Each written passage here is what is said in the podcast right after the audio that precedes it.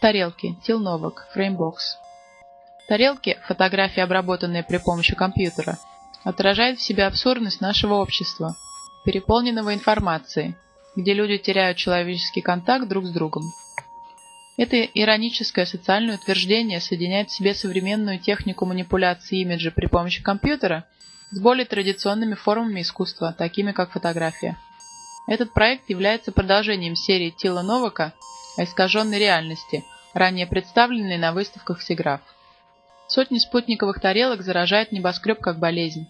Не является ли это подсознательным желанием человечества забаррикадировать себя от реальной жизни, замедлить общественную жизнь беспрестанным потреблением потока информации?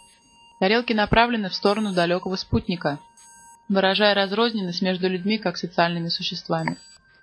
Образ основан на настоящей фотографии здания, вытянутого в высоту в два раза от оригинального размера в программе Photoshop. Искажение естественной перспективы было скорректировано, чтобы придать фотографии сконструированное и нереальное впечатление. Фотографии настоящих спутниковых тарелок были использованы для построения текстуры 12 трехмерных моделей, геометрически размноженных и распределенных вручную в программе 3D Max.